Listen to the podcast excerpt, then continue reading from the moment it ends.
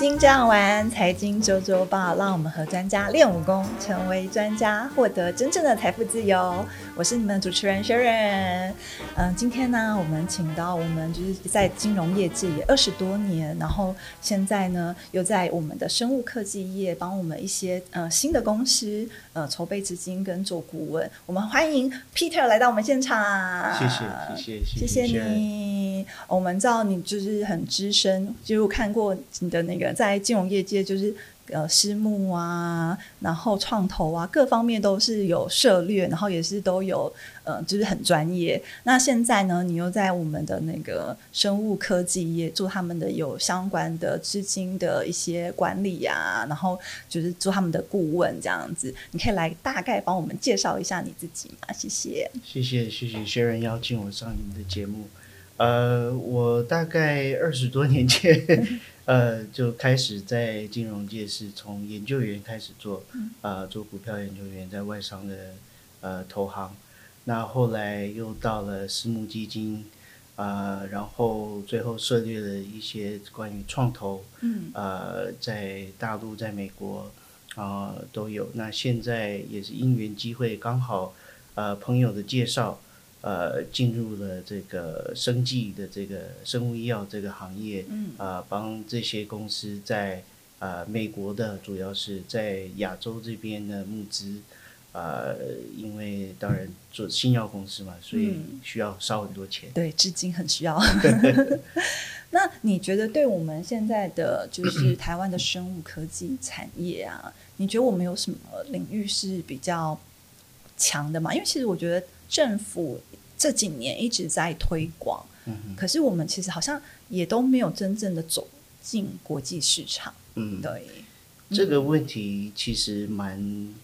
蛮深深远。我觉得是说有很多的因素。嗯，台湾其实我们就像您讲的，有很多不错的人才。对，其实政府也有在扶持。嗯，呃，透过这个工研院也好，或是中研院也好，呃，其实都有。但是呃，我觉得在至少我我这三四年接触的经验来讲的话，就是说，呃，可能在在市这个可能是有市场面，可能有这个呃，还有就是说我们的健保给付机制，它会基本上是说把药物的价格压在一个对，就是说它如果你是一个一个药厂。那你来台湾卖药，或是你是台湾的公司在台湾卖药，你的售价是是是对你的利润是受限的，所以这个可能有很多比较对比较结构性的因素。啊，那当然美国还是最主要的这个呃新药的市场，因为它当然是说。它没有像台湾这样子的有一个全民国呃全民健保，嗯，而不是政府不买单，所以都是私人呃透过工作或者是自己的保险，对医疗保险，对有些人真的是不是为了工作，是为了医疗保险继续工作。我的很多朋友是这样，没错，在在美国医医疗的费用非常高，所以你没有保险，你其实是。就就比较有有问题，所以呃，但是也因为他们是，就是说在可能说这个成本很高的这个这个市场里面，它有利润，嗯，所以在美国，而且它人口够多，多，嗯所以它变成是有一点有一点像是自由市场机制，所以药厂它可以收比较高的费用，然后它投资，对它的新药，它可以在这个市场里面获得它。可以回报的这个利润，利润对，就像我们刚才私底下聊，我就觉得，哎，其实，在台湾很多的人才，他们其实，嗯，真的，一开始都是在国际间其实是领先的。他们不管他们的一些一开始的研究，可是久了久了，台湾好像就是，呃，不可能，就是可能是很多的配套方面都没有这么好。可能一开始先进的研究之后。一直都没有办法有好的可以找到投资啊，或是更进一步，然后就之后别的国家又追上了，然后台湾就是好像在这个方面，就算人才再多，好像也走不出去。可是我们政府就是一直有关注啊，可是像韩国、印度很多都是他们日本，他们都有很大的药厂。可是台湾其实像我们讲的人才很多，化工业也很发达，可是我们就没有一个这么大的可以站在国际间。你因为你们是在这一块在辅导的嘛？你觉得我们台湾的除了刚才讲的那些呃鉴宝啊，还有就是我们的内需不够啊？你觉得我们的这个产业还有什么就是可以调整的？我个人的认为是说，呃，当然这个这个市场是市场因素是一个。那我们台湾当然因为人口不多，所以市场当然是被局限的，所以可以朝，我觉得是可以，当然像就是有点像说电子业是朝国际的市场发展。呃，但是它跟电子业有有差异，是说你要到另外一个国家去卖药的时候，或是呃进入一个新的一个一个国家的时候，它有它的呃，像我们的 FDA 的，或是美国的 FDA，或是欧洲的 FDA 法令对法令上的的差异，你必须要我变成说那些法令或是呃这个是呃那些市场，它有一个门槛，嗯，那。呃，它会拖。如果是，呃，你不是一开始你新药发展以后，你马上，比如说就在美国，那这也是为什么大部分新药公司会选择在美国呃做临床试，因为它就直接在美国最大的市场就这边通过，其他也都通过了。基本上，他可以拿着美国 FDA 的的这个这个呃的这个数据，嗯，然后到别的市场去。因为比较比较那个呃，也不能说遗憾，就是比较比较这个呃具权威性的这个呃机构还是美国的 FDA，在全球在以西药的这方面，FDA 美国 FDA 算是一个一个带风向的一个机构，嗯，所以很多的国家它基本上是跟随着美国 FDA 的政策在走，嗯，呃，或是看他们会有什么样的。呃的的呃的变动，然后跟着变动，所以这个就变成说，美国还是变成是领导全世界这个新药发展的一个一个一个国家，对，跟市场。我们就是刚才有私底下就是在闲聊，也是有讲到说，哦，就是不管是美国那边的他们的一些呃新创的。生物科技，他们要起来，他们也是要找像你们这样的专门公司，然后他们也是要怎么样看去怎么样行销啊什么的。那你们可以带着他们走上来。那你可以给我们，就是除了就是说他们的真的比较健全，然后他们的发展也就是比较呃比我们悠久。那你给我们的一些呃新创公司，台湾的生物科技公司。就是有些什么建议吗？就是呃，我们私底下你有讲嘛，找美国的合伙人啊，或者找一些怎样的包装，或者像你们这样的公司，可以讲怎样帮他们包装到他们可以成为国际性的公司。嗯，我我我是觉得说，在台湾，我们我们有很多很很优秀的人才。嗯，那当然，英文如果是要到美国募资的话。呃，你你的英文当然必须要要能够是与美国人沟通的，因为呃你在投资人面前，呃他虽然他也是在看你的数据，看你的呃技术的逻辑理论合不合理等等，他还会要看说他当然这是人与人之间的一个比较微妙的一种一种一种感觉，他他必须要喜欢你。对，所以能够跟他有效的沟通，然后跟他打成一片，这个是很重要的。呃，因为到走到最后，他虽然拿钱给你，但是他可能会变成你的董事，你的算是你的。生意合伙人，嗯，所以他必须要跟你是有这个契合，某种高程度的契合的这个程度。就像你刚才讲的，也有像结婚那样，其实需要一个是啊，对默契跟一个被就是喜欢的感觉。没错，因为他跟你，他投你，他可能不是一两年，他可能投你，他跟你在一起五年、七年、十年，甚至就是说。它它是有有有一个周期的，蛮久的，所以在这中间，如果碰到呃理念上的一些的争议啊等等的，就是说这是他们也会担心的。如果他跟你的文化差异性很大，他会担心他没办法跟你沟通。嗯，呃，那这样子的时候，我觉得虽然他很喜欢你的项目，但是可能他原本说他可以投你两千万，但是他因为某一些因素，他说那不然我就降低我的投资金额，可能我就投个五百万。嗯，那这个就就比较遗憾了。所以我是觉得说。呃，语言是一个很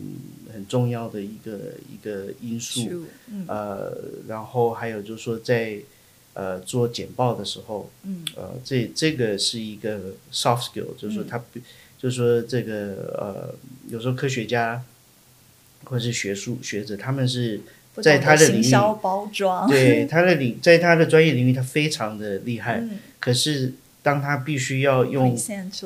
对。他把它体现用一个很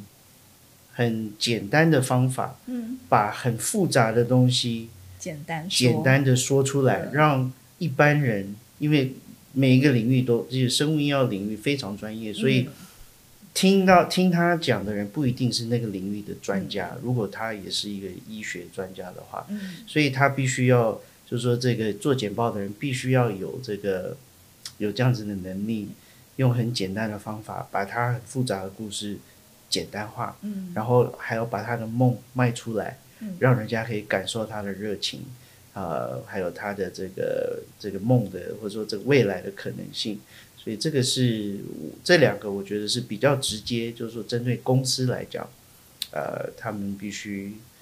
要要做一些努力。像我想到一个那个最近大家就是不管是真人秀或者电影啊，那个王牌大片，就是那个骗局有没有？就在讲那个血液测试的那个，对，就是好像在美国那边，就是你的研究不管是怎么样，你只要会包装会讲，就有资金投资，是这样吗？呃，也不完全是，但是是说 我们电影看太多。因为总总，如果你是假的资料，这这个数据的话，总有一天会会会被拆穿的。但是，但是您讲到了一个重点，就算你是假的，但是你很会包装，你很会说，你你让人家买单的的这个几率就很就很高。呃，所以是说，那最好当然是说你的底子、你的你的数据、你的科学理论，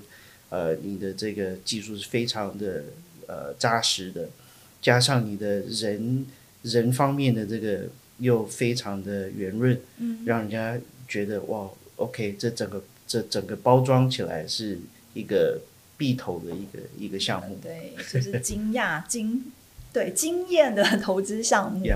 其实像嗯最近啊这半年，就是任何的。就是都很萧条，因为毕竟就是可能之前疫情的时候涨多了，然后又通膨又升息，可是这半年很多的生技科科技的股票都涨涨翻了，对不对？这这半年真的是都涨了一个，算是一个一波高点的嘛。那我们就是一般的投资人，我们想要在投资这个这个产业，你觉得我们有什么需要注意的吗？呃，如果是以台湾来讲的话，台湾的生技股确实是涨，有涨。多，对。那这个有可能是说，当然通膨，其实通膨对这种呃医学的研究等等的，并没有的这个成本并没有直接的关联，嗯，因为就像说石油涨，但是它可能跟实验室的成本不会有那么直接的关联，呃，关联性。那有可能是说，大家也开始注意，就是这个生计的重要性，啊，所以在台湾，他他就说，就是股民就比较。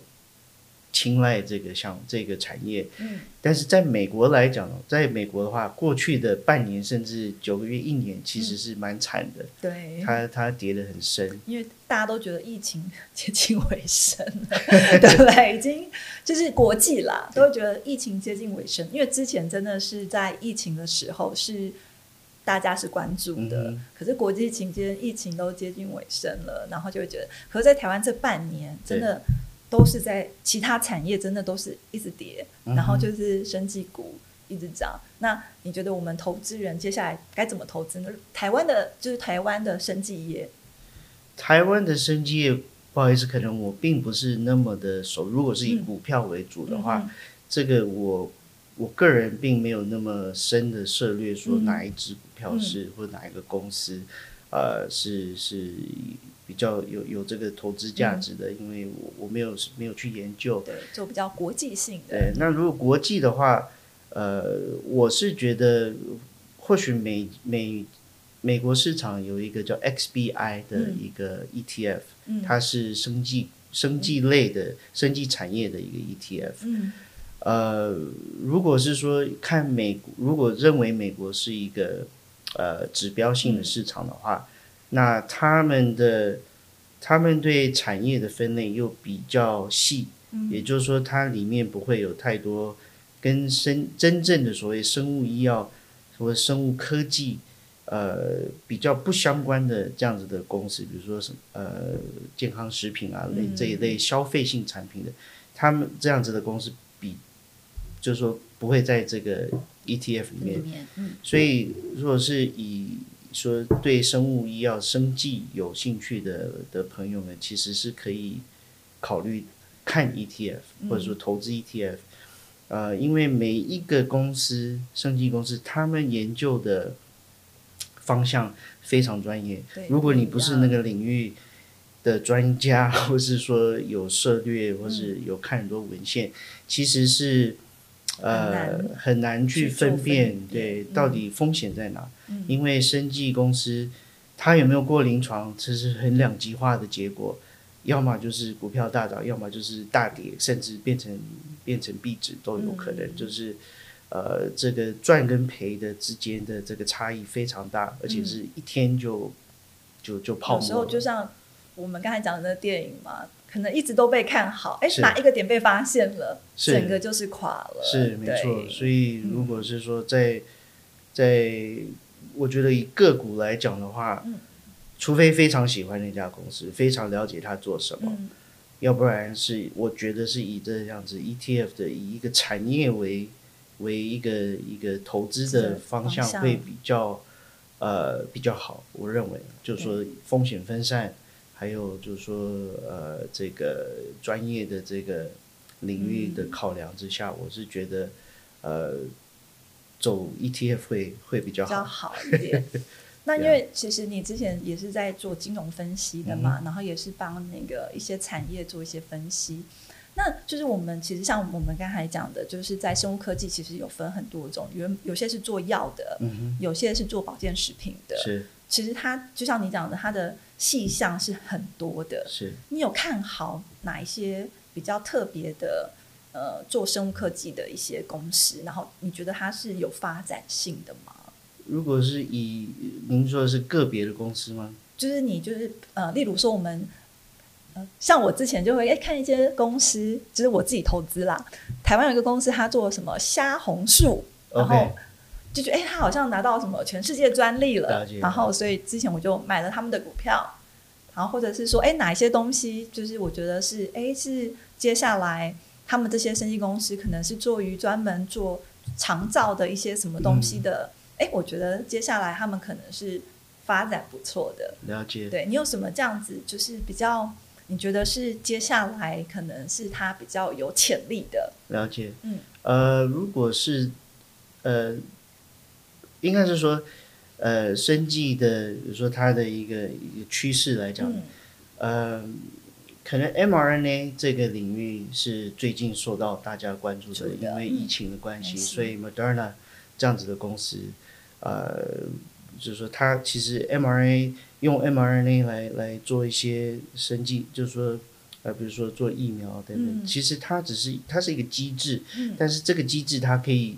延展出更多更多的商品，没错。所以 mRNA 是一个一个可以值得值得关注的。嗯，还有一个一个领域叫做 protein degradation，嗯，啊，就是说是呃。蛋白质是我们身体的细胞里面很需要，而且一直在制造的一个一个一个一个呃成分。就像我妈妈最近车祸，其实你骨折啊或者是什么样的，其实都很需要。对对，那它那蛋白质它有很多很多的功能，它有呃在细胞里面它非常多的功能，在人体里面呃，那它它是有就是说有一个制细胞有一个制造的过程，那 protein degradation 是其实是把它破坏掉。嗯，那有可能你得了某一种病，那这个病它会让细胞一直制造太多的某一种蛋白质。嗯，啊、我我这是比较粗粗浅的一个理解啦。嗯那呃，就是说，可能如果你你你的蛋白质生产过多，那它会变成一种病变。嗯或许透过这个机制、这个方法，呃，它是用一种药物的机制，然后呃小分子药，然后进到体内，让你的细胞，它它是有一个一个一个一个 recycle 一个、嗯一个机制，就是说细胞会去把蛋白质再把它破坏掉，或者是把它分解掉，变成那个好的。amino acid，、哦，就是再把它不同的，就好像乐高一样，它把它拆开来，嗯拆开成不同的呃不同的的的部分，嗯，它在需要的时候，它会再把它装煮回来。而且是好的了。是，就是说它它会呃，它这个药是利用这种方式嗯来促进你自体的这个 recycling 的这个回收的机制，啊，让它去把某一些的蛋白质太多的、过多的把它就是去掉。然后再组织成我们所需要的。嗯，对，或是说，如果你一直是滋长太多的话，嗯它是这个方法可以把它就是滋长的，就增太多的部分，把它控制在一个水准，嗯就是一个可能不会病变的水准。所以它呃，这个是目前在医这个生技业非常被看好的一个、一个领域，因为它有可能是呃去治疗之前或者说现有的这个小分子药，或是现有的呃这种呃呃 therapeutic，就是呃医疗的这种方法是就做不到的的呃一个一个呃他们叫做 undruggable target，、嗯嗯嗯就是说嗯现在没有这种药去针对那就标靶性的去针对那个病，嗯。所以它这个是当然这都非常早期，嗯，呃，都是一个有人找到了这样子的机制，所以呃，其实生生物药我我很有兴趣，是因为它还是很新的一个领域，几乎每年每每几个月就会有一个很新的领域出来，或者是很新的一个文献，有人发现了一个什么新的东西，嗯，呃，因为人体的人体真的太奥妙了，然后就像我们讲的细胞也是，有些什么是好的细胞，像癌细胞就是不好的细是胞。我们怎么样不要去喂养坏的细胞，然后让好的细胞增长？是真的也是对，所以。呃，我觉得现在的科技越来越发达，然后人也越来越长寿。在生物科技方面，大家对于疾病已经不是要求长寿了，怎么样活得久、活得健康，真的就是大家一直在 pursue 在追求的。对，好啊，就是所以我们就是所有的投资，真的就是像你说的，就是真的是太细。其实像我像你说的，我就说，哎，其实 ETF 这种比较，嗯、很多人帮我们看过，然后我们再去做投资，其实也是比较安心的，对不对？呀我觉得在这里面，因为如果是个股的话，你嗯就是说你对这家公司很有不像你们这么会分析，这么会研究，去看过它这个药怎么制造，什么 一般人也看不懂。然后你是真的知道他们那个药好还是不好？对这个，因为我也不是不是医疗本科的，嗯所以说实在的，我也不是很懂。嗯，我就是经过这这个，可是你是很懂得投资的，也 我这个对，但变成说风险的话，就是要、要有一些要要有一些控制。散，嗯，对，所以我个人认为，因为如果是说新药从上从从实验室到上市只有十分之一成功的机会的嗯话，那如果那所以说说现在股市有两百家公司，其实真正会成功的可能只有对十分之一。如果它已经不是有有成药在卖的话，嗯它是而且大部分在 NASDAQ 上市的都是新药公司嗯。的大部分啦，不能不能说全部，但是就是说很多是新药公司，它有很多的这个项目是在临床期间的，嗯那它有过没有过，就会影响它整个公司的估值，非常非常明显的是两极化的，所以呃，对啊，所以如果你投一家公司，可能你看它哇，股票涨得很凶，可是可能然后买在高点，对，有可能对就被某套某一天它某个临床实验没过，嗯。那对不起，可能它从多少钱变成零都有可能。真 所以这个，我就是为什么我说 ETF 可能会好一点，是说如果对，就是说这个很细的这个专业不是那么熟的话，嗯，ETF 会就是说，当然它是分散的嘛，所以呃，有的是做癌症的，有的是做呃慢性病的，有的是，就说至少你的你的投资的风险是可以透过 ETF 被分散掉，散因为你是投整个产业。嗯那看好这个产业，我我是觉得呃，这个可能是一个比较快的方法。嗯然后现在，而且现在美国的这个呃生技的这个产业大致上是被有之前的卖压卖到的，其实是相对低相对低一点。对，呃，是可以观察一下它到底是不是还有机会呃再涨回去，因为最近拜登有说他要呃有一个什么药物药药物价格的对对对，嗯一个新的政策。嗯那这个当然会对呃这个整个产业有影响，想对呃，所以可以观察一下。对，就是在这个产业，不管是虽然短期可能没有这么的清楚，可是中长期真的是一个很值得投资的产业。我个人是这么认为。嗯好啊，谢谢你，谢谢你来我们现场，然后呃下一集让跟我们讲美国的市场，那大家就是也期待我们下一集哦，谢谢，谢谢。